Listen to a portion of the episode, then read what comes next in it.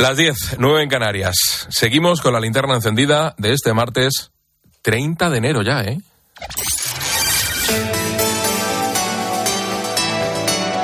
Con Expósito, la última hora en la linterna. Cope, estar informado. Carmen Encinas, va a parecer un comentario así muy de señor mayor, pero ¿ya 30 de enero? Pues sí, sí, ya 30 de enero. Y además es que este mes, que si al principio hacía mucho frío y luego ha hecho mucho calor y que parecía primavera, yo creo que se ha pasado más deprisa, fíjate. Y ahora viene febrero que es más corto, Semana Santa, el verano. Es, es, es más corto, pero es un día más. Es verdad que es bisiesto este año, es tenemos bisiesto, 29. Que, tu- que los febreros de otros años. Por cierto, como hay 29 de febrero, este año Pedro Sánchez Cumpleaños. Cumpleaños, Sí. porque como nació un 29 de febrero.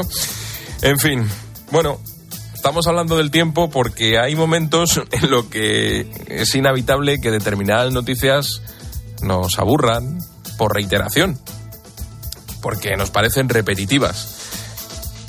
Pero claro, dada la situación que tenemos con un gobierno tan inestable y que depende de un parlamento tan fragmentado y en manos de los independentistas catalanes, bueno, pues esta gente cada vez que tiene oportunidad dejan claro que ellos no miran por la gobernabilidad de España, sino que miran por sus propios intereses. El gran titular del día, me vas a decir, "Jo, ¿cuántos días llevamos titulando por la ley de amnistía? Muchos, ya lo sé pero es importante y hay que explicarte. Lo prometo no aburrirte, ¿eh? que para eso esta noche tengo dos señores que se lo saben bien y lo cuentan muy bien, que son Carmelo Encinas, que ya las has escuchado, y Fernando Jauregui, que ya le tengo aquí a mi lado.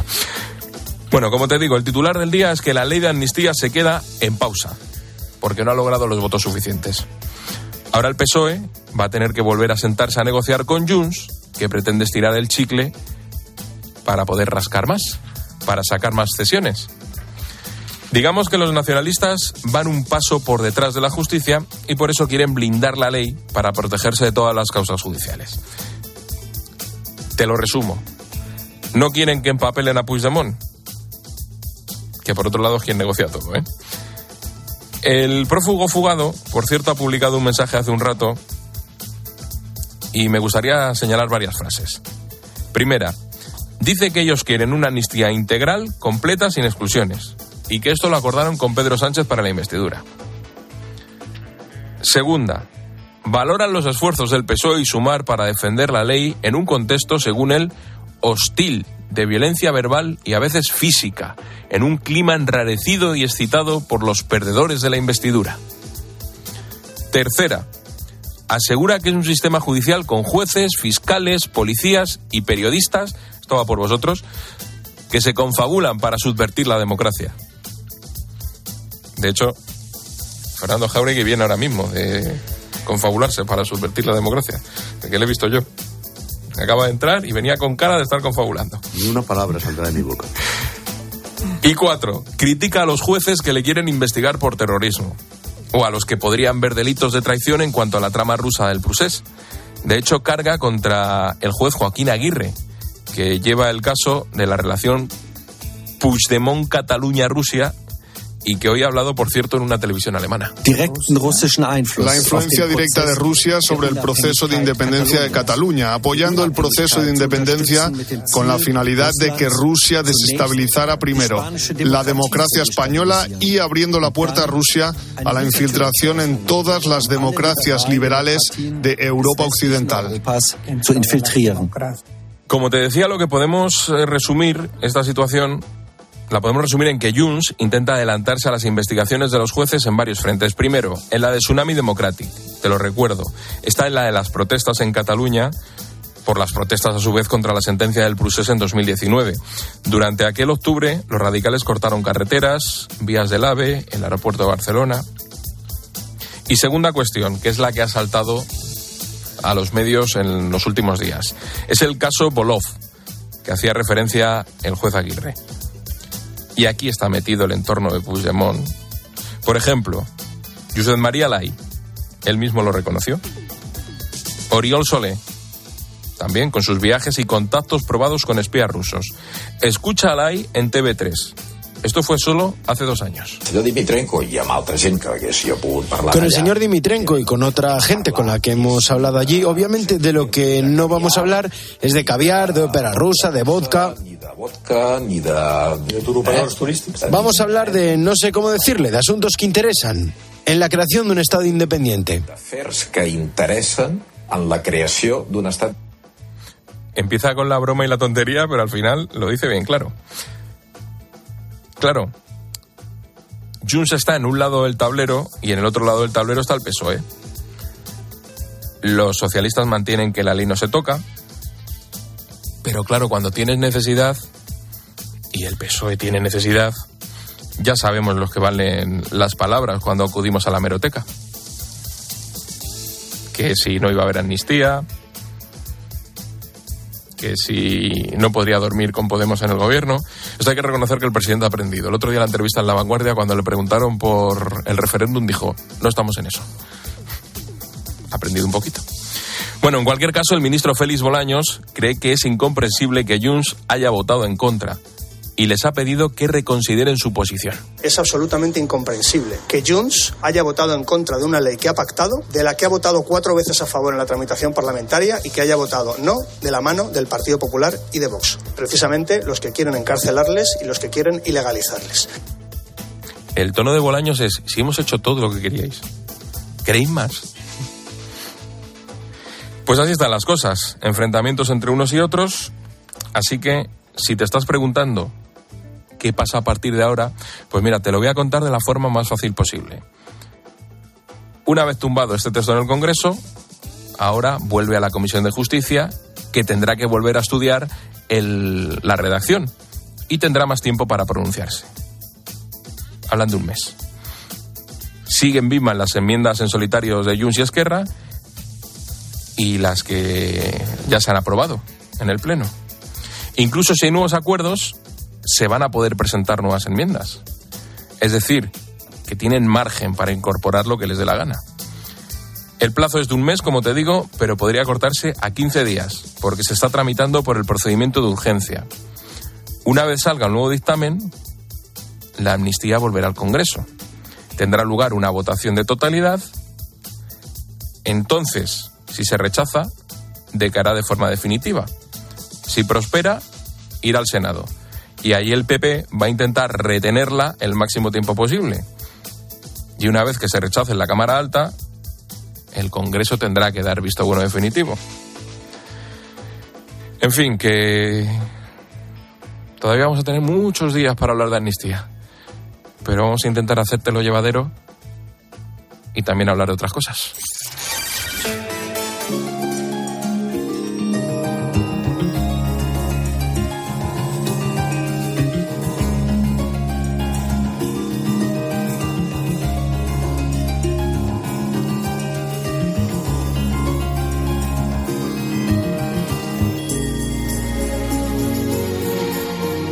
Tiempo de análisis de opinión esta noche la tertulia con Carmelo Encinas y con Fernando Jauregui. Carmelo, ¿qué tal? Buenas noches. Buenas noches a todos. Fernando, ¿qué tal? Buenas noches. Buenas noches. Pues sí, vengo de complotar casi, como el que dice, porque me he tirado la tarde entera allí. Claro, te lo ha dicho, lo ha dicho. Pasándolo, pasándolo bomba, pasándolo bomba en el Congreso y luego me he quedado hablando con algunas personas y la verdad te digo que hay una cierta desolación, aunque el gobierno lo sabía. ¿eh?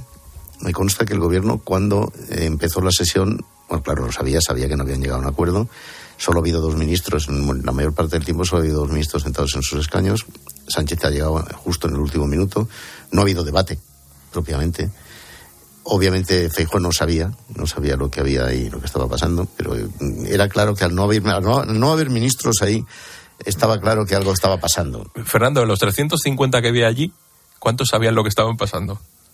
Pues... Eh, ¿Los siete de Junts? porque algo habrían oído. Hombre, los de Jun sí, claro. Jun son, son, los que hacen que pasen. Claro, por eso, pero que... Esquerra seguramente no lo sabía siquiera. Y luego se ha notado en el cabreo que tenía Puigdemont, digo, perdona, Junqueras. Junqueras. Junqueras ha cogido un cabreo notable, que ha hecho ahí una especie de conciliábulo donde los leones con los periodistas y realmente pues ha reconocido lo mismo que el gobierno, que la ley era, era pues buena, que les sirve de mucho y que no entiende muy bien lo de Junts. Desde luego Junts no les había dicho nada. Y seguramente los portavoces, eh, seguramente sí, los portavoces del Partido Socialista, eh, Pachi y su grupo más eh, íntimo, digamos, y también el portavoz de Sumar, también seguramente Íñigo Rejón lo sabía en estos momentos, lo sabía. Pero no mucho más, tienes razón. Eh, aquí hay un tema complicado. Llevamos hablando de amnistía un montón de tiempo. La gente está harta. Pero es que es muy importante. La gente está harta y no va a ser fácil eso que tú apuntabas de hacerlo llevadero. El que sigamos no, tenemos que intentarlo, Carmelo. Cada día no va a ser fácil. Es una tarea complicada porque, bueno, esto es, esto es como esas albóndigas a las que les das tanto la vuelta que termina pudriéndose la carne. Pues esto es lo que, informativamente, esto realmente es bastante, bastante pesado ya. Bueno, eh, la situación es que eh, a mí me parece que Junts ha, estirado tanto la goma que se puede romper. Esto es lo que me parece realmente, que se puede romper. Yo creo que la, la impresión, por lo que nos cuentan eh, desde, desde Moncloa y el Grupo Parlamentario Socialista es que no se van a poder mover, porque no quieren moverse, no solo porque, bueno, porque digan es que eh, ahora en la Comisión de Justicia pueden, les da tiempo para negociar estos 15 días, pues son, pueden dejarlo en 15 días, pues un mes el máximo o 15 días y va por, el, por, por urgencia. Están las gallegas por medio, yo creo que van a parar eh, la negociación porque... Ah, pero en cualquier caso... No puede. Eh, no, no se Tiene 15 días. sí, tiene que ser 15 días, sí. No, no, no puede más. Es que como se tramita por urgencia, yo creo que no, yo creo que no hay más tiempo. Sí, exacto. Bueno, entonces a mí me parece que, que no pueden ceder esta vez. Esta vez, aunque quisieran, aunque estuvieran dispuestos a ceder para sacar la, la ley adelante, yo creo que eh, el argumento que tienen es que eh, puede perder, digamos, consistencia jurídica el texto si se retoca más y en el sentido en el que quiere Junts. Y por tanto, eh, me parece que la sensación que dan es que van a poner pie en pared y que en esa negociación, como mucho, les pueden ofrecer alguna, por decirlo de alguna manera, alguna migaja que, por la que puedan salvar la cara. Pero en cualquier caso, eh, tengo la impresión de que esta vez eh, Jun se ha, ha, patinado. Ha patinado. Decía Fernando Jauregui que ha estado hablando con algunas buenas personas buenas personas, eso no sé yo. Sí, ha dicho, lo has dicho. Ha dicho, he estado hablando con algunas buenas personas. Sí, sí. Personas interesantes, quería decir. Bueno, eh, con personas interesantes. Yo no califico a la gente de buenos o malos porque es muy difícil. Ya, ya, ya, no, pero te quiero decir, ¿qué te dicen? O sea, hay, hay una cosa que es. Eh, a mí también me dijeron ayer y anteayer otras cosas, y yo esta mañana he metido la pata a conciencia en, en el programa de Herrera diciendo que se iba a llegar a, una votación favorable a la amnistía, porque es que es lo que se, lo que se decía. Es lo que había pasado hasta ahora también. Es lo que había pasado Tensión hasta y luego... Eh, bien, yo, la gente con la que yo hablé estos últimos días, pues no está muy enterada. Sobre todo lo que estado intentando es deslindar si hay terrorismo o no hay terrorismo, que es muy, es muy cuestionable, muy cuestionable, la verdad. Y luego, pues el tema de los rusos va hasta donde va. Vamos a es verdad que hay muchos indicios, pero la investigación del juez Aguirre pues va a llegar hasta donde va a llegar y va a tardar lo que va a tardar. Teóricamente, como solamente hay 15 días para llegar a un acuerdo, teóricamente todo el mundo dice que acabarán llegando a un acuerdo. Ahora bien, yo he oído hoy declaraciones de gente como Bolaños, por ejemplo, que dice que, que, esta es la ley constitucional y que pasado de esta y de pasado de este borde la cosa se va a poner muy complicada. Y una vez que lo has dicho, es verdad que aquí, como tú dices muy bien, la hemeroteca sirve pues para lo que sirve, es decir, para nada. Y hoy dices Diego, mañana Diego, y pasado Daga, y, yo, y luego Dogo. Pero sí es bastante probable que no, no, nos olvidemos en 15 días, no tengamos tiempo de olvidarnos de que han dicho que este es el último reducto constitucional, que yo dudo, por otra parte, que lo sea, también es verdad. Una cosa es que yo no crea que sea una cosa que tenga que ver el terrorismo aquí con las cosas que dice García Castillo, yo creo que, en fin, el su auto y allá, él, ¿no? Pero yo creo que eso es más complicado. Una cosa es esa y otra cosa es que a mí me parece que el artículo 62 de la Constitución, que prohíbe los indultos generales, si prohíbe los indultos generales, mucho más lo otro. Oiga, ¿quiere usted bailar conmigo? No, pues entonces ya de lo otro no, hablamos. Pues claro, es que, mm, no sé, vamos, me parece, yo he tenido ocasión de hablar con algún padre de la Constitución, que conozco, como sabes, eh, sobre este tema, y bueno, pues mm, a mí la impresión que me da es que las en los debates de los padres de la Constitución en 1977 no estaba no, esto. No estaban pensando. Claro que tampoco. A ver, ¿cómo iban a pensar que esto iba a ser tan surrealista como está siendo? Es que nadie, no había nadie con capacidad suficiente para hacer esto, ¿no? Es que es interesante lo que dice Carmelo. Eh, yo apunto todo lo que decís, ¿eh? Tú lo de las personas interesantes y Carmelo dice, no, desde Moncloa se han pasado de la raya. Esto se puede romper. ¿Se puede romper realmente? Yo creo que se puede romper, pero no. A mí me parece, me parecería delirante que Junts, eh, que tiene la oportunidad de sacar adelante eh, la amnistía, aunque le tenga temores a que los jueces puedan aplicarles, eh, digamos, asuntos que están ahora en el candelero, ¿no? Eh, que se están discutiendo y que yo creo, sinceramente, que están cogidos con alfileres, eh, el tema de Rusia o el tema del, del terrorismo. Johnson puede tener miedo de eso. Sí, sí, pero lo tienen, lo tienen. Y, yo no lo creo. De hecho, de hecho, mira, acaba de leer Rubén lo que ha dicho Puigdemont. Puigdemont dice es que eh, se pactó una amnistía integral, ha dicho hoy, después de esto, sin exclusiones. Eh, y eso fue lo que pactaron. Pero es que, claro, cuando lo pactaron, no se hablaba de delito de terrorismo en el caso del tsunami democrático, que es el que le puede afectar a él, ni de traición, al, traición Estado. al, Estado. y todo este asunto de Rusia, que hombre, a mí, yo ahí coincido contigo, Fernando, a mí esto de Rusia, pues sí, me parece que hubo contactos con, con Rusia y que eso esto está probado, pero de ahí a que a todo este rollo que se ha montado de que si Rusia pretendía mandar 10.000 eh, efectivos eh, para apoyar la independencia de Cataluña, a mí esto me parece sencillamente de coña. De coña. Bueno, ha mandado, bueno, más, ha mandado más, efectivos a Ucrania. Hay que conocer, hay que sí, conocer al entorno al, de. Al camarada Putin le importa claro. un rayo eso. Ah, vamos a ver. Eh, no, pero ya al, margen, al margen de eso, aquí lo que sí es claro es que la estrategia de Rusia es desestabilizar a la Unión Europea. Lo ha intentado sí, por muchas partes, vale, ¿vale? Sí. Bien, pero a, lo que sorprende es que si fuera todo tan mm, evanescente, ¿por qué están tan preocupados? Bueno, están, a mí me parece que a mí me parece que están preocupados porque son tremendamente cobardes. La primera cobardía de, que comete Puigdemont es salir mmm, por patas metido en, en, la, en, la, en, la, en, el maletero de un coche. Hombre, o sea, no va a salir en el capón. Y, bueno, ya, pero podría salir como una persona normal y lo hizo en el, porque podría haber cruzado la frontera sin ningún problema, porque no habría. Sin embargo, se metió en el maletero. O sea, esto es, esto es Puigdemont en persona. Y él, a Puigdemont lo que le interesa únicamente es él. Y teme que algún juez pues le enrede eh, y, que, y que la amnistía eh, quede, como ha dicho hoy eh, su representante en el Congreso, la señora Nogueira, que, que, quede en papel mojado. Yo creo que eso no es así, no va a suceder. Sinceramente creo que está cogido, muy cogido con el alfileres, la calificación de terrorismo de lo que hizo el tsunami democrático, que fue tremendo, fue aberrante, pero no, no, a mí no me parece que responda, digamos, a los, al patrón de una acción terrorista. Eh, yo creo que la, la acción, las acciones terroristas tienen unos patrones muy claros que en este caso no se cumplen. Bueno, mira, si me permites, los actos de desobediencia, cualquiera que sea su naturaleza, desórdenes públicos, atentado contra la autoridad, sus agentes y los funcionarios públicos o resistencia que hubieran sido ejecutados con el propósito de permitir la celebración de las consultas populares, no sé bien, esto está amnistiado. Esto es a lo que García Castellón se refiere cuando habla de terrorismo. Yo creo que estos son desórdenes públicos. Que en ningún, Agravados, sin que, lugar a duda. Perdona, perdón un segundo. Que en ningún caso, que en ningún caso deben ser amnistiados. Tú no puedes amnistiar estos delitos, son, ser, son muy serios.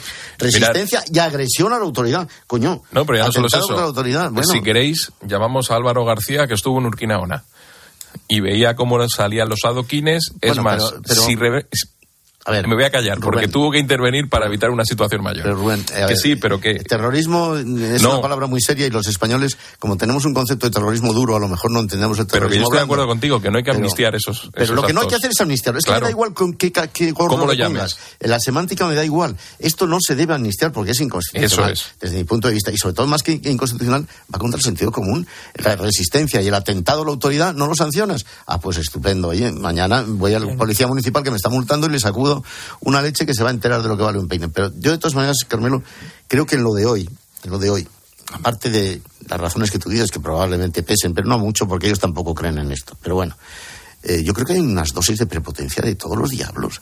De te vas a enterar. El, el talante de doña Miriam Nogueras, que se dedica a hablar en catalán con los periodistas siempre que le preguntan algo, porque ella es así, de simpática. El talante de Miriam Nogueras es que, es, es que va levitando por, el- por, el pasi- por los pasillos del Congreso. Va 10 centímetros por encima del nivel del mar. Va deslizándose porque, claro, la que manda ahí, hoy la que mandaba ahí, era ella. Y los demás no estaban. ¿Te acuerdas el día no, de, no investi- de la investidura? El mensaje que le lanzó a Pedro Sánchez. Claro que me acuerdo. Tenga cuidado, que estábamos allí en el Congreso. Claro. Sí, pero la que manda no es ella. La que manda bueno, es ella Puigdemont. es la ejecutora. Bueno, hombre, sí, pero digo, la que está allí. Lo que pasa es que ella levita. Digo de, los, digo de los que están allí levitando. Sí, Puigdemont sí, no puede levitar porque está en Waterloo. Pero Sí, estoy, Bueno, no sí, sabemos si en Waterloo levita, Sí, porque sí, viendo lo estoy- visto. debe sí, estar estoy- levitando, debe estar sí, de volando. acuerdo, volando estoy- sobre los Alpes, joder. Estoy de acuerdo contigo en que ellos hacen ese ejercicio de prepotencia como diciendo, mira, como nosotros aquí estamos mandando porque tenemos los, los siete escaños que necesitan eh, para sacar adelante eh, cualquier proyecto en el, en el Parlamento, pues, eh, pues van, van presumiendo y van eh, efectivamente sacando pecho.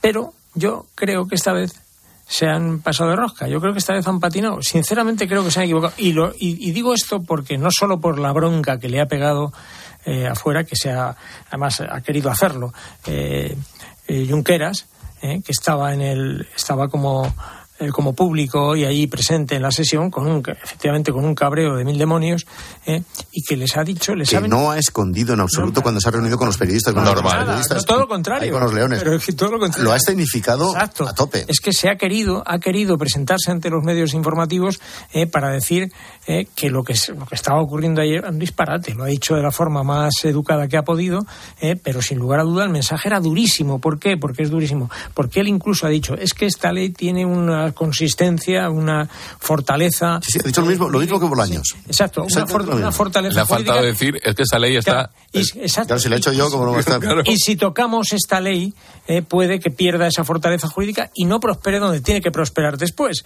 Eso es lo que ha Bueno, pero dicho. entonces, a ver, si no sale, esto que yo creo que sale, ¿eh? yo sigo pensando, volveré a meter la pata como esta mañana con Herrera, pero es, es disculpable porque como aquí nadie sabe, No, pero es que además... nadie el- sabe lo que es, ya el- puedes, el- como tú dices, ya puedes hablar con diputados allí y queda lo mismo. si Es no que el saben. guion, el guion hasta ahora siempre ha sido igual. Bueno, pero ahora, hoy se ha roto. Pero si no sale, eh, digo para que los oyentes que están aburridos de vernos hablar de amnistía, si no sale se acaba la legislatura. Y si se acaba la legislatura, se marcha Pedro Sánchez. Se marcha. Algo tiene que pasar.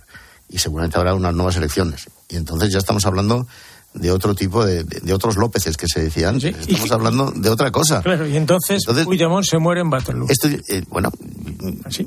qué, qué pena. No, no, ya te digo, es- Pero, no va a ocurrir. ¿qué quieres que te diga? Sí, eso. pero Por eso pienso yo, Fernando, Pero- que es lo que te quiero decir, que eh, yo creo que mm, recularán. Pero esto- te- recularán. De todas formas, voy decir- permitidme, te- os voy a hacer una pregunta. ¿Creéis que mediadores salvadoreños, eh, tiras y aflojas, cediendo siempre, eh, yendo siempre al límite para conceder lo que se pide, se va a acabar así? Y saltándose la Constitución. Se va a acabar así. Y saltándose, ¿No creéis, y saltándose la Constitución. ¿no creéis que han Rubén, llegado demasiado lejos para que esto se acabe aquí? Y por, por supuesto. No, pero, claro, pero, claro que pero a ver, mm, Claro insisto, aquí hemos empezado este periodo, los últimos seis meses, este periodo de los últimos seis meses, con una convocatoria eh, inconstitucional de las elecciones. Inconstitucional. Saltándose el artículo 115 de la Constitución que dice, el presidente del gobierno, coma, oído el Consejo de Ministros, aquí no se oyó el Consejo de Ministros ninguno, no sé, no sé yo, nada. Esto, nada, estos pequeños detalles se obvian. Saltando- Votamos el 28 de mayo y el 29 estaba convocando elecciones. Saltándose el reglamento del Congreso. El reglamento del Congreso mm, de ninguna manera facilita que la hermana del señor Cercas, que lo, si la eligieron los socialistas gerundenses para que no saliese nadie de Junts, ¿verdad? se lo presten al grupo parlamentario, a Junts para hacer el grupo parlamentario. Eh, un gobierno en funciones, saltándose la ley, el gobierno, el gobierno en funciones. ¿O tú crees que es, según el artículo, eh, según la ley 50 de, de la ley del gobierno, un gobierno en funciones no puede hacer nada más que cosas de trámite? Ir a Bruselas, el ministro de Exteriores, a hablar con todos sus colegas, a decirles, bueno, no os preocupéis, vamos a implantar el catalán aquí, que quien pago soy yo. No, y ¿Tú crees- registrarlo, registrarlo, que quedó por escrito. Eh, que, por supuesto, pero quien pago soy yo. O sea, imagínate, eso es un, eso es un trámite de un gobierno en Y funciones. has citado, has citado eh, lo de la Unión Europea y hoy precisamente el argumento que ha, que ha usado el Partido Socialista, yo creo que lo ha argumentado bien, eh, para votar contra Junts, eh, eh, para que para no sacar adelante lo del, lo del terrorismo y la trama rusa, es que la Unión Europea tumbaría la amnistía. Ese es el argumento que ha usado y es un argumento que está bastante, bastante, digamos, Carmelo, eh, que- Tú y yo sabemos. porque- bastante cultivado. Tú y yo sabemos, porque creo que hemos oído a las mismas personas en, algunas, en algunos sitios, que el tema de la amnistía a la Unión Europea le importa exactamente un rayo y la mitad del otro. Bien. Pero vamos, nada. No le importa. Y que mañana, eso de Pero- que mañana. pero lo van a llevar allí. Perdona, y eso de que mañana el señor González Pons se lo va a plantear a Didier Reinders, me muero de risa. Didier Reinders, como mucho, hablará del Consejo del Poder Judicial, del, órgano. Le voy a decir, no, esa carpeta no se abre, la otra. Pero por supuesto, pues el señor Reinders no está nada interesado, no está nada interesado en, en, tener un enfrentamiento con el gobierno español, porque el gobierno español va a ser quien vote o no vote si va a ser secretario general de la Unión Europea. O sea que, que esto, estamos hablando de junio, que es que todos están pensando en el puesto que van a tener mañana. De todas están pensando en su puesto de trabajo. Os confieso una cosa. Yo a veces pienso que esto está todo guionizado y que al final se llegará a lo que les interesa a las dos partes pero otros días pienso lo contrario.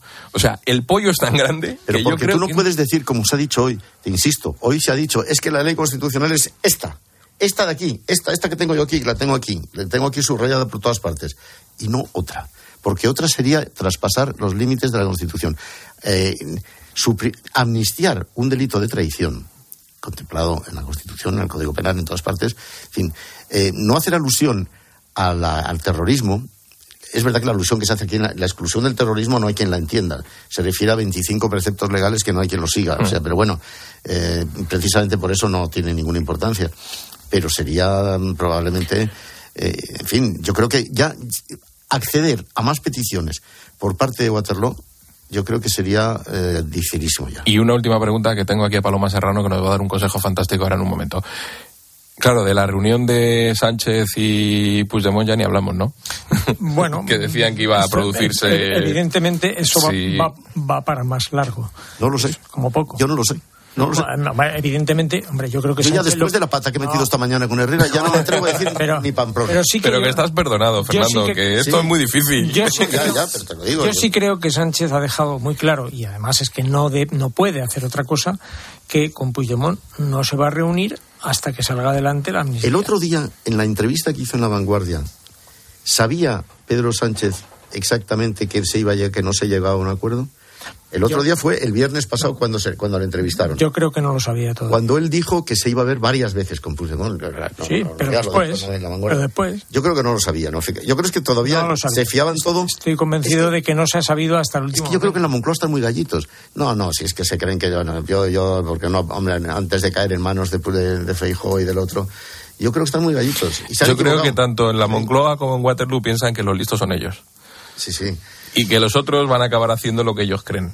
No sé. Y bueno, lo, de hoy a lo mejor es un toque de atención. Vamos a ver, Rubén, cuando a las dos partes les interesa que salga algo adelante, aunque tengan muchas diferencias y uno eh, trate de dar eh, la campanada como que está humillando al otro y el otro trate de no aparecer como el humillado, eh, cuando a las dos partes les interesa, cabe imaginar que eso va a salir adelante de una forma u otra. Sí, pero, cuando una parte quiere humillar a la otra. Ya, pero efectivamente, pero la, la, diferencia con respecto a otras cesiones, por decirlo de alguna manera, es que ahora mismo eh, en Moncloa tienen la convicción de que si se va un poquito más lejos, entonces el texto de, que está en cuestión puede tener muchas dificultades, ¿eh? como digamos, para salir adelante en, en, otros, en, esta, en otras instituciones donde puede ser parado. Esto es, como, esto es como los mundiales de fútbol. Cuando el partido de la última fase a los dos le vale que uno gane para pasar los dos y clasificarse los dos, empatan. Gana 1-0, no sales a meterle 5. Porque si le metes cinco, a lo mejor llega un momento en que el contrario empieza a darte patadas. Ah. aunque, le den eh, tarjeta roja le da igual. Le da igual, claro, porque es que al final mm, mm, nos olvidamos que y sobre todo sabes qué pasa que el gasto a nivel digamos eh, a nivel de eh, público a nivel de, de, prestigio público si se quiere decir de alguna manera ese está hecho ya ya se ya se ha desgastado el gobierno ya ha apostado por la amnistía, ha tenido que explicarlo. La amnistía tiene sus, muchos detractores, sin lugar a duda, mucha gente que está poco convencida eh, y otros que se lo tragan porque entienden que no tienen más remedio, pero en fin, en cualquier caso el gasto ya está hecho. Y por tanto, por esa parte, yo creo que se apuesta. Y a mí me parecería delirante que tan lejos como se ha llegado por parte de Junts eh, y estando, estando ahí en el aire, eh, amnistiar y que pueda volver Puigdemont a, España, eh, vayan a jugársela. A mí me parecería que es que es pegarse un tiro no en el pie, sino en la nuca. En fin, estamos a punto de llegar a las diez y media de la noche y lo que vamos a hacer va a ser cerrar durante la próxima media hora la carpeta de la amnistía. Ah, Vamos a hablar de otras cosas. bien. Las cosas tan importantes que hay.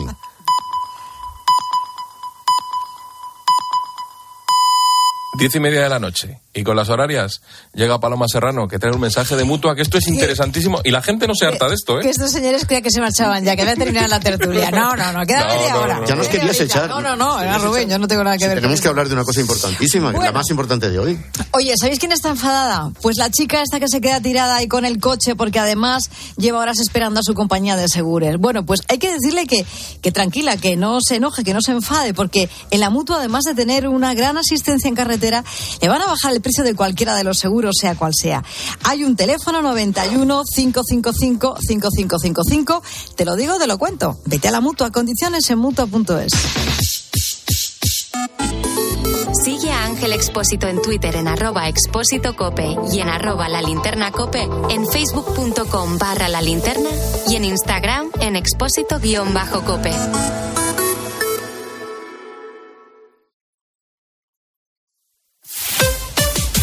Escuchas la linterna. Y recuerda, la mejor experiencia y el mejor sonido solo los encuentras en cope.es y en la aplicación móvil. Descárgatela.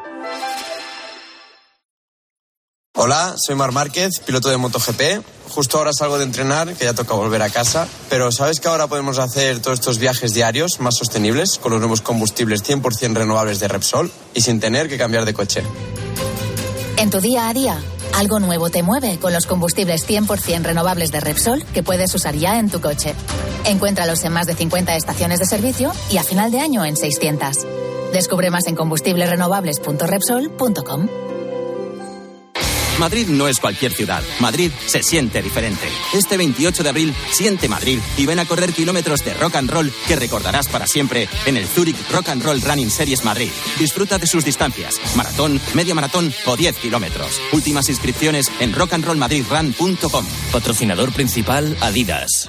Los protagonistas de la actualidad se sientan cada mañana con Carlos Herrera. Me acompaña esta mañana aquí en el estudio un torero que se llama Juan Ortega. Querido Juan, buenos días, maestro. Buenos días. Y solo él consigue que le cuenten lo que después es noticia. Tomas la decisión de no dar el paso de casarte. Pues yo venía arrastrando una serie de dudas que y asumo mi equivocación y pido perdón. No por la decisión en sí, sino por el momento en el que la tomé, unas horas antes de la boda, con todo organizado. ¿Tú dirías en tu descargo que es una decisión de la que no te arrepientes, pero sí te arrepientes de haber administrado malos tiempos?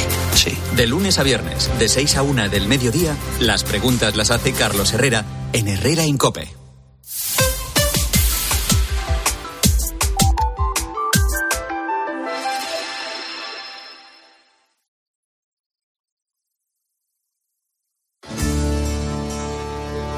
Linterna. Expósito. Cope. Estar informado.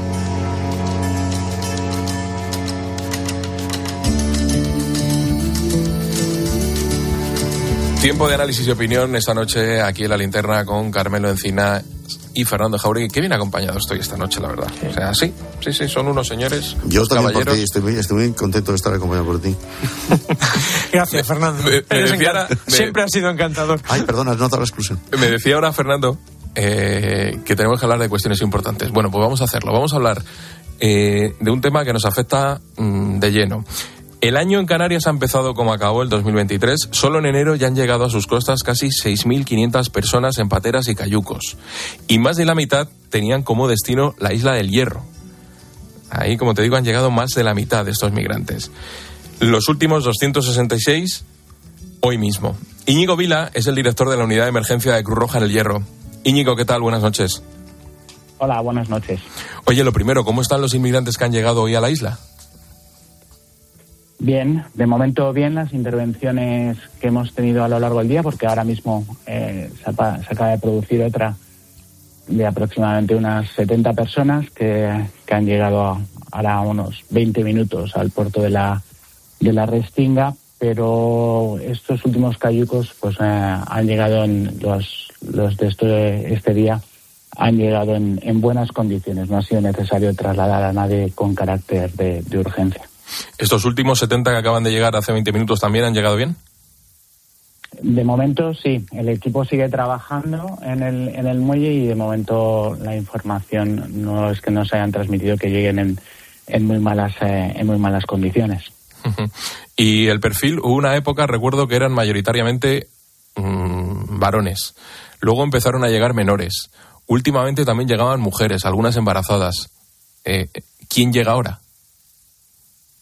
Bueno, la verdad es que el perfil estadísticamente se sigue se sigue manteniendo, ¿no? Porque aunque se pueda dar algún cayuco en el cual pueda haber más menores o puedan llegar más mujeres de lo que llegan habitualmente, viendo las estadísticas de, de manera global se mantiene ese 95-96% varones y un 4 o 5% eh, mujeres, ¿no?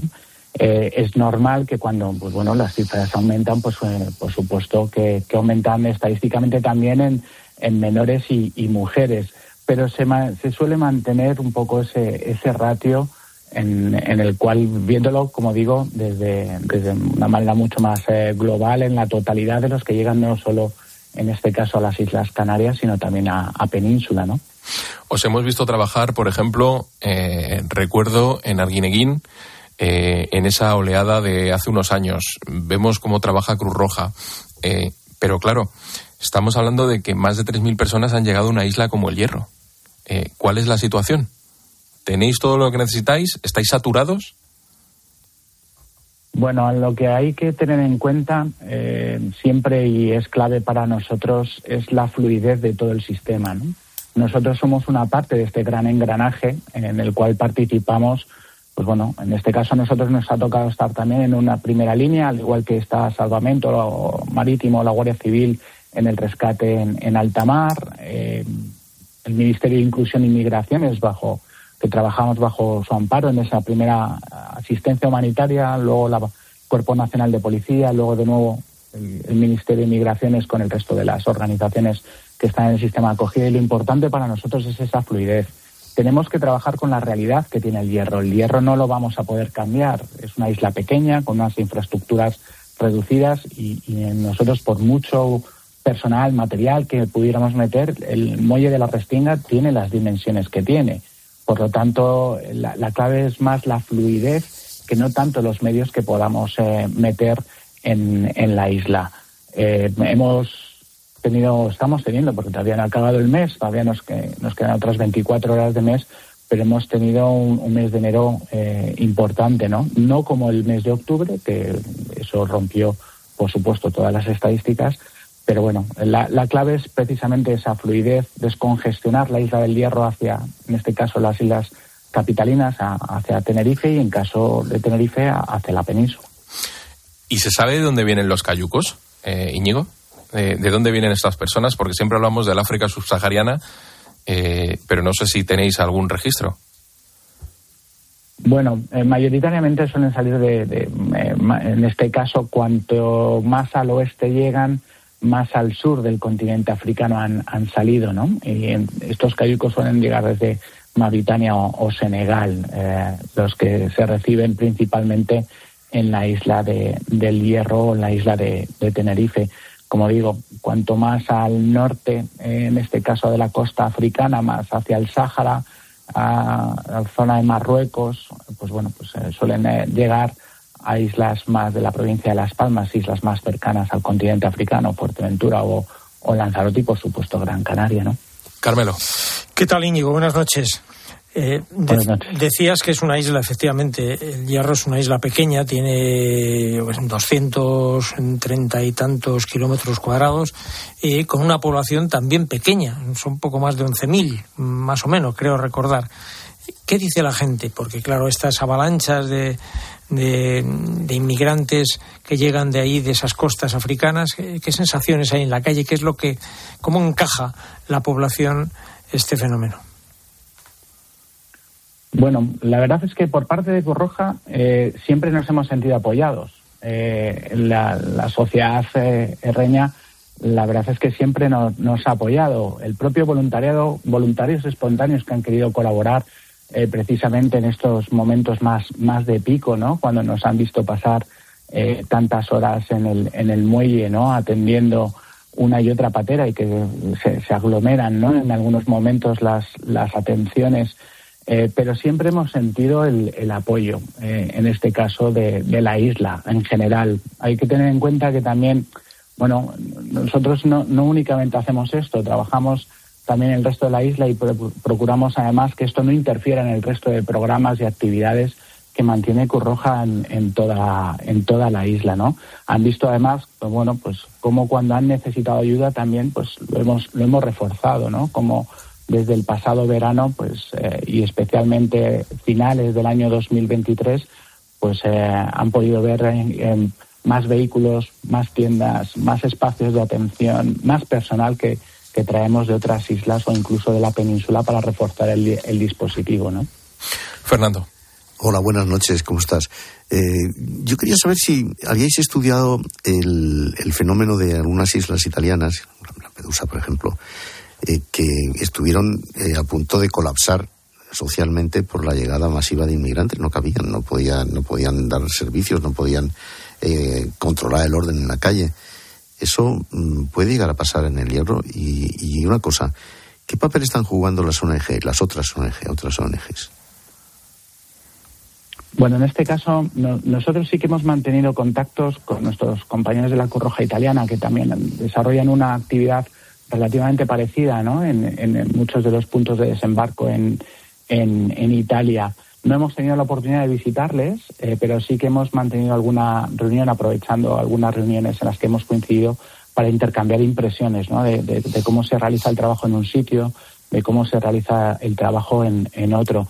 Hay que tener en cuenta también que en este caso para nosotros no es una novedad esto de la migración. Llevamos eh, más de 20 años. Eh, realizándola de una manera más estructurada, una manera ordenada. Hay, una, hay un órgano de coordinación, una autoridad de coordinación donde participamos todos los actores y que en este caso lidera la Guardia Civil y pero participamos absolutamente todo el mundo en el cual pues bueno pues ponemos encima de la mesa tanto cuando hay muchas llegadas como cuando apenas hay llegadas. O sea, ese, esas reuniones se, se mantienen. Eh, varía la frecuencia, por supuesto, pero se mantienen. Y eso yo creo que es una de las claves también del sistema eh, español, ¿no? Que cómo, cómo somos capaces de coordinarnos y, y, engrasar la maquinaria. Y especialmente cómo engordar y adelgazar, porque eh, esperemos que el hierro vuelva a tener una situación más, más calmada ¿no? en, en, el, en el futuro, que seguro que se, que se dará, porque lo hemos visto a lo largo de los años,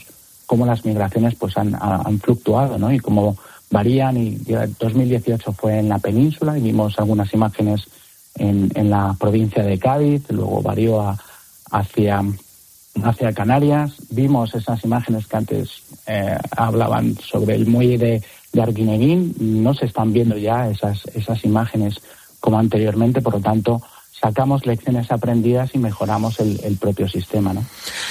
Pues Íñigo Vila, director de la unidad de emergencia de Cruz Roja en el Hierro, le llamábamos por esa llegada. 266 personas habían llegado hoy mismo y nos comentaba que hace nada, hace 20 minutos, llegaba otra patera, que todos los migrantes están bien. Pues Íñigo, mucha suerte y hacer el trabajo lo mejor que podáis porque como tú dices, el hierro es lo que es y tenéis los medios que tenéis. Muchísimas gracias. Gracias. El tema de la inmigración sé que puede parecer un tema recurrente, pero es que va a marcar... es que lo malo es que es recurrente. Claro, no, pero es que va a marcar mucho más el futuro. No solo es recurrente, sino que no se le ve una solución clara por decirlo de alguna manera, y sobre todo no se le ve una solución a corto plazo.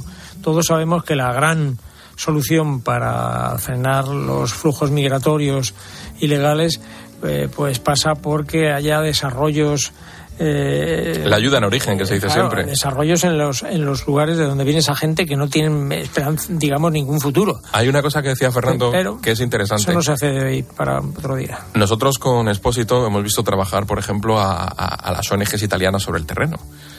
Y hay una gran diferencia entre lo que hacen en Italia y lo que se hace aquí en España. eso me habéis dicho. Para empezar, eh, en Italia al migrante lo cogen y según llegan lo llevan a un centro de internamiento y de ahí no sale. O sea, tú no lo ves por las calles. Tú no, no, no notas la presencia. Es como si los quitaran del medio, como si los quitaran de la vista. ¿Qué ha ocurrido? Que ya con el colapso pues eh, eso se ha desbordado. Están, saturados. Esa es la tesis europea, el pacto de las migraciones europeo, que es una. Ah, una cosa tremenda. Cuando hablamos de las cuotas, que parecen las cuotas de la pesca, ¿verdad? yo le veo a usted 20.000 euros por cabeza de ganado. Esto, eh, ¿qué quieres que te diga? Me parece un desenfoque absoluto de, de, Schengen directamente, vamos, me parece un desenfoque. Pues vamos a lo importante de la noche y para lo que ha venido Fernando Jauregui.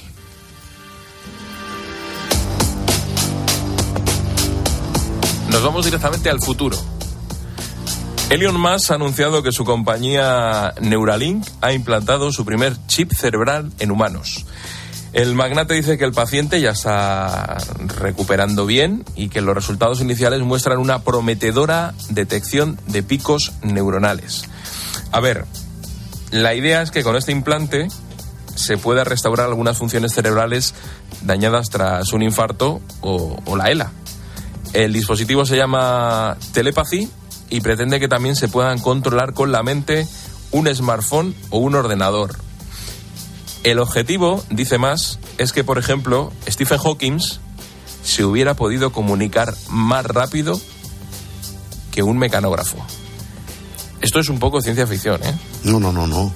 En absoluto. Eh, estamos considerando ciencia ficción cosas que no lo son. Eh, hace unos meses, unos años, un par de años, tú hablabas de las potencialidades de la inteligencia artificial que existía ya. Sí. Y, nunca te hubieras creído que podía hacer las cosas que se pueden hacer, en todos los órdenes. Eh, hablabas de metaverso, que por cierto estoy en desacuerdo con lo que habéis dicho de que en el... Se lo digo ahora, Mario. En el declive del, metaverso. yo creo que va a ser más bien eh, todo lo contrario, pero bueno, hablabas de metaverso, no te podías creer. Hablabas de una estación espacial en la Luna, pues ya, va ya se está preparando para dentro de cinco años. Es más, se está preparando que desde la Luna se salga un cohete hacia Marte, habitado, por cierto, tripulado. O sea que mm, todo esto que parece Asimov, ¿verdad? Pues ya no es de Asimov. Y eh, antes de que Elon Musk, que es un gran eh, robador, vamos a llamarlo así, de ideas ajenas, porque tiene mucho dinero y los compra, está ya se estaba hablando de la implantación de chips artificiales y no precisamente en gente que tiene parálisis cerebral o que tenga esté en un proceso de ELA, en cualquiera. Eh, mira, eh, eh, Marty Cooper, que es un tipo muy simpático, por cierto que tiene 95 años ahora, y que es el inventor del teléfono móvil, en el último Barcelona Mobile, estaba allí y nos dijo, no, no, es que esto, el futuro, es implantar un chip a todo el mundo que de alguna manera sustituya el móvil. No es que solamente le dé órdenes al móvil, sino que lo sustituya. Es decir, el móvil se integra dentro de nosotros. Oye, ¿nos gustará o no nos gustará? A mí no me gusta un pelo. ¿Qué quieres que te diga? Yo veo con el... Chico, yo le tenía que poner un chip a mi perro, claro, pero es que no es exactamente lo mismo. Es que no me, no me acaba de gustar eh, hasta qué punto nos van a controlar con el chip. Pero que es un proceso irreversible, como es un proceso irreversible el coche sin, sin, sin tripular o los drones pacíficos que van a ser van a servir de taxi, que decir, oiga, lléveme a Tocha 45. señor, sí, señor, y te llevan. Bueno, pues es que esto es un tema, estamos en el cambio, en el cambio profundo. Y yo creo que este es un tema que es mucho más importante que todas, estas mm, bobadas en las que estamos metidos todos los días que no dejan a nuestro gobierno pensar en otras cosas. Oye, que pasado mañana hay una huelga, hay una movilización de agricultores aquí que puede ser como Francia. También. Y, aquí estamos pensando en si nos saltamos la ley de amnistía por aquí o por allá o en no sé qué. Es que. Mm, que es que no estamos en las cosas que realmente importan. Y esto, y esto importa. Esto del chip me parece a mí que importa mucho. importa el futuro, el futuro que plantean. Es un futuro inmediato, ¿eh? ¿eh? Que plantean, bueno, sí, inmediato, no sé cuánto de inmediato, porque yo para empezar todo lo que hace lo más lo pongo en, lo pongo en cuarentena. Pero lo hace. Porque es un, bueno, lo hace de aquella manera, es un poco fantasma, déjame que te diga. Y luego tiene un, eh, ah, prepara unas buenas campañas de marketing. Claro, esto, esto por ejemplo, esto por ejemplo que ha anunciado no se ha publicado en ninguna revista científica, ni ha dado detalles de nada, él lo ha dicho y ya está, y le tenemos que creer, pues bueno, le creemos y, está bien, que le podemos creer o no, eh, porque esto de, de, restaurar funciones cerebrales perdidas, pues esto hay que verlo, a ver si, si esto realmente lo ha conseguido o no lo ha conseguido. Yo creo que de momento lo, que sabemos es que Max se ha montado el, circo como hace siempre y a veces se ha equivocado y, las cosas que, ha anunciado pues no eran tal y como las había dicho. Eh, dicho lo cual, a mí me da un poquito de miedo, ¿eh? claro, ¿cómo no? Me da miedo. Esto de que dicen, no, no, es que te van a implantar y tú ya, esto que tú contabas. ¿Y no te daba miedo cuando te contaron cómo era Internet? Sí, sí pero escucha. bueno, no, a mí Internet, miedo, a mí no me ha dado, ¿no? Porque fue más gradual. Bueno, bueno a lo mejor eh, Internet daba vértigo porque no sabía dónde llegaba. Yo entiendo que Carmelo lo que dice es que te ponen un chip para qué. Claro, ¿para qué? Vamos a ver. Si a mí me plantan un chip, dices, no, es que el futuro a lo mejor es que te ponen, te integran en el cerebro un chip y entonces tú ya no necesitas el móvil. El móvil lo llevas en la cabeza. No es en el cerebro, parece que, parece que son un brazo. Pues sí, en, este caso es para recuperar la, la, movilidad de las extremidades, que es lo que estamos buscando a través de impulsos. sí, eso está muy bien, porque la gente que, digamos, que esté afectada por este tipo de, de digamos, de problemas neurológicos, pues es una esperanza para ellos y, y entiendo que, oye, que por ahí hay que avanzar en lo que se pueda pero ya en la aplicación, digamos, a la gente eh, que, que, usamos eh, corriente de forma normal, el móvil o los ordenadores, ya, eh, no, que es que puedes mm, ponerte un chip en cualquier sitio y entonces tú ya es como si tuvieras un, ordenador en la cabeza y puedes dar las órdenes simplemente compensarlas. Jode, a mí eso, a mí Pero, perdón, me, me acojona. te voy a decir una cosa, el ordenador ya, ya lo llevamos. Mira, yo aquí en la muñeca tengo una cosa que es un ordenador. Esto que tengo aquí no es un teléfono sí, pero eso te, lo, eso te lo quitas, le, quitas la correíta y lo, puedes dejar en el baño y no pasa Pero Carmelo, si el ordenador lo llevamos en el bolsillo todo el día y no nos lo quitamos ni locos, que se llama teléfono móvil o, intelligent, y resulta que vas, entras a tomar una, una cerveza en el bar no sé qué, y dice, ¿qué tal estaba la cerveza? Por cierto, la rubia esa con la que estabas, qué guapa y tal. Es que has perdido completamente la privacidad. La hemos perdido, la estamos perdiendo porque nos da la gana, porque nos da la gana. Oye, y no hacemos más que filmar,nos y mandar nuestras estupendas eh, vídeos a Instagram para que no sé qué. Fíjate, si es... si, es, si, si tememos que nos manipulen, que entre en nuestro móvil mensajes o, que sean capaces de captar eh, datos que no queremos, que violen nuestra intimidad, imagínate, imagínate si eso digamos, lo metemos dentro de nuestro cuerpo, que es de lo que estamos hablando aquí. Es que ahí se abre otro debate. Hablando es son los límites éticos. Pero, cuidado, que no es con él, que no es Elon Musk, que es, un fantasma, estoy de acuerdo. Yo no, yo no, tengo mejor opinión que tú de Elon Musk, excepto que es un tipo que gasta el dinero y que sabe hacer muy buenas campañas de, de, promoción. Pero este es un señor que se llama Marty Cooper, que Marty Cooper es que, entre otros méritos en su vida, tiene el haber inventado el teléfono móvil. Es decir, esos teléfonos eh, zapatófonos, ¿te acuerdas? Aquellos que usábamos que pesaban un kilo y que no sé qué. Bueno, esto lo inventó este señor Hay una en 1974, me parece. Hay una anécdota muy buena con ese señor. La primera llamada que hizo fue a la competencia.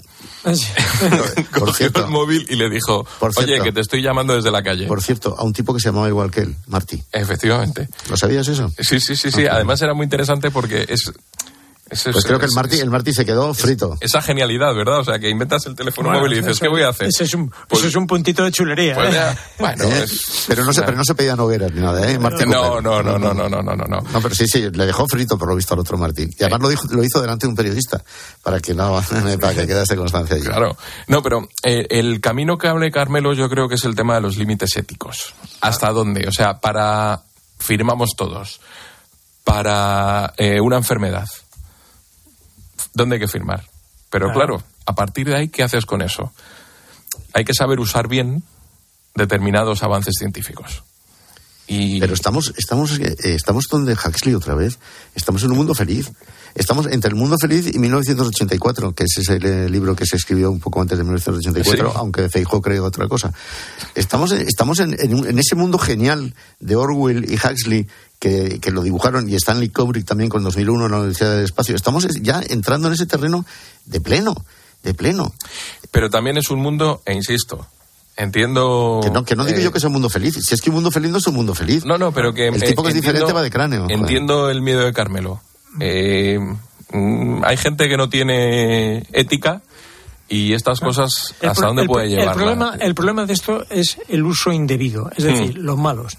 Los malos actúan Ahora vemos cómo intervienen en nuestra vida, nos hackean y hacen, eh, a algunos les hacen la vida imposible. Entonces, si, digamos, si los malos eh, además de tener controlado nuestro móvil o nuestras cuentas corrientes a través de Internet, hacen que mm, pueda nuestra mente actuar de determinada manera, porque, ojo, es que de ahí, en, esos, en, esos, límites están. Los malos están en todos los sitios, Fernando. Los malos están ahí y están actuando mucho. Y sabes, por cierto, el 60% de los delitos ya son informáticos. Está el, tipo que va con la pistola a atracar un banco, es, que, es el que quiere ir a la cárcel, seguro, claro. No. Bueno, pues en los últimos 25 minutos no hemos hablado del que está en Waterloo. Aquí termina el tiempo de análisis y opinión con Carmelo Encinas y con Fernando Jauregui. Como siempre, un placer que hayáis venido hasta aquí y poder charlar con vosotros. El placer ha sido mío, Rubén. Ah, mm. Un placer. Y Carmelo también, sí, también, Carmelo. y hasta ahora Jorge Bustos nos trae su personaje del día. ¿Qué tal, Jorge? Buenas noches. Buenas noches, Ángel. El personaje del día es Santiago Abascal, que acaba de renovar su liderazgo, su liderazgo vertical y lo renueva con problemas orgánicos. Eh, hace tiempo que Vox está eh, metido en un proceso de cierta decadencia, no acaban de acompañarle los resultados electorales y afronta, ha afrontado bajas tan significativas como la del portavoz parlamentario Espinosa de los Monteros o la mano derecha de Rocío Monasterio y por si fuera poco ahora en, en Baleares pues se ha producido un motín, una rebelión que, que se ha saldado con la expulsión por parte de la dirección central del partido. Eh, la situación en, Vox eh, amenaza con no solo con implosionar al propio partido, sino con afectar la estabilidad de los gobiernos parlamentarios en aquellas autonomías donde comparte poder con el Partido Popular. Y si realmente quieren estabilizar esta deriva y no, y no profundizarla más, eh, pues deberían tener en cuenta que convertidos en un partido que tiene responsabilidades de gobierno, la lealtad a los ciudadanos a los que gobierna debería primar sobre la obediencia y la sumisión orgánica. Vamos a ver si Santiago Abascal es capaz de manejar esta situación y superarla por el bien, ya digo, de su propio partido y de las responsabilidades de gobierno donde le han colocado a los ciudadanos.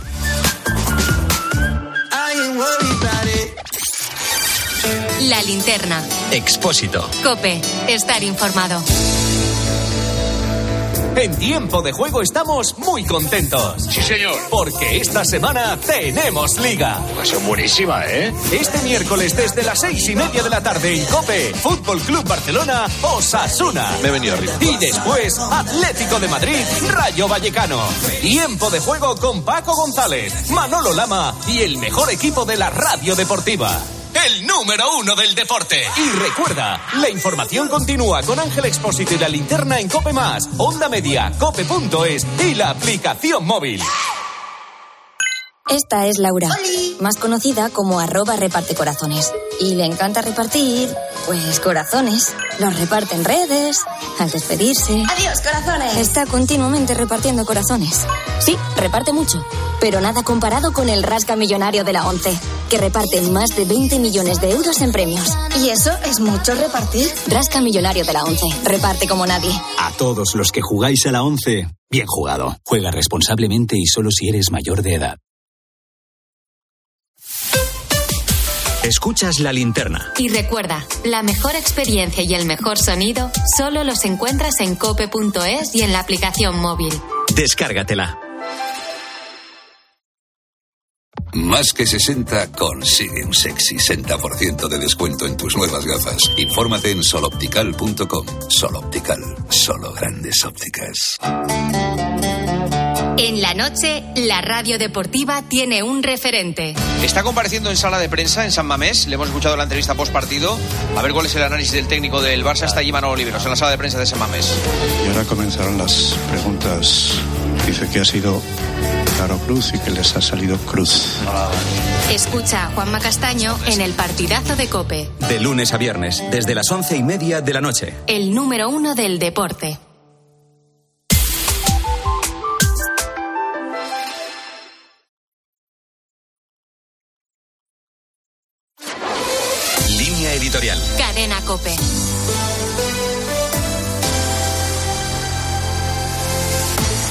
Cada votación en el Congreso va a retratar durante la legislatura la fragilidad de una coalición gubernamental cosida con alfileres y dependiente de los socios independentistas de Sánchez. Ha vuelto a suceder con la ley de amnistía. Era esperable en Junts, que no ha hecho más que recordar su chantaje y advertir que o se introducían los cambios que pedía o que no iba a votar a favor. Asimismo, han recordado que la amnistía debía incluir a todos y ser de aplicación inmediata y que el texto que habían acordado la pasada semana tras arduas negociaciones no no garantiza esos objetivos. Junts sabe que puede poner a Sánchez contra las cuerdas cuantas veces quiera y no tiene empacho en reconocer que su objetivo último no es otro que la independencia. En el PSOE cabría esperar ante tal situación sentido común y sentido de Estado. Sin embargo, ha decidido seguir con la carrera hacia ninguna parte, incluso al precio de erosionar gravemente la reputación de los jueces que no se pliegan a sus intereses. La cantinela del llamado lawfare se ha convertido en la excusa de un impresentable acoso a los jueces por parte de un PSOE cada vez más nervioso porque no consigue blindar todas las situaciones que pueden presentarse para que la ley de amnistía abarque a todos los protagonistas del proceso, sean cuales sean sus responsabilidades penales. Es el propio sistema democrático el que está